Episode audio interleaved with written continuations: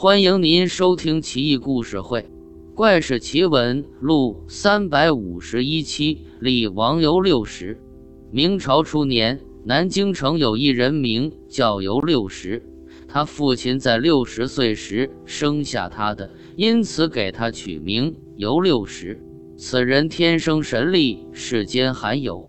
一天，游六十在路上和人发生口角，那人不知尤六十的能耐。出言不逊，肆意辱骂，尤六十也不气恼，笑道：“你别骂了，有本事跟我来。”尤六十拉着那人来到一处庙廊下，单手用力，居然托起了廊下的大木柱子，将那人的衣襟塞到柱子下面，然后放下柱子。那人挣扎不出，唬得面无人色，立马跪地求饶。尤六十微微一笑，再次单手托起柱子，放他走。尤六十的力气感觉似乎是上天降下来的，有时候神力发作难以排遣，就急走到山中，发狂似的拔树，一连将几棵大树连根拔起，神力才稍稍发泄出来。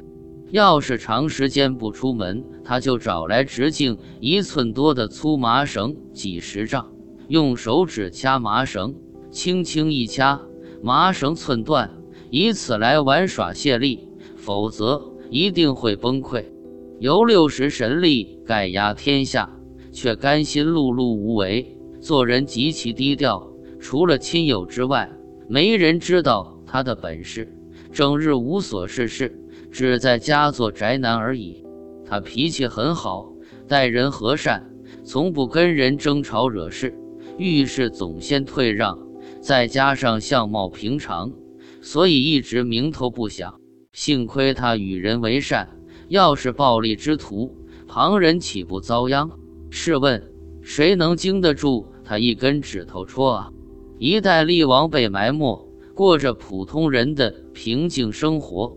他却怡然自得，淡泊明志，直到老死乡里，依旧默默无闻。天生神力却深藏不露，游六十不愧其人啊！看来大力士古来有之，只不过大多被埋没罢了。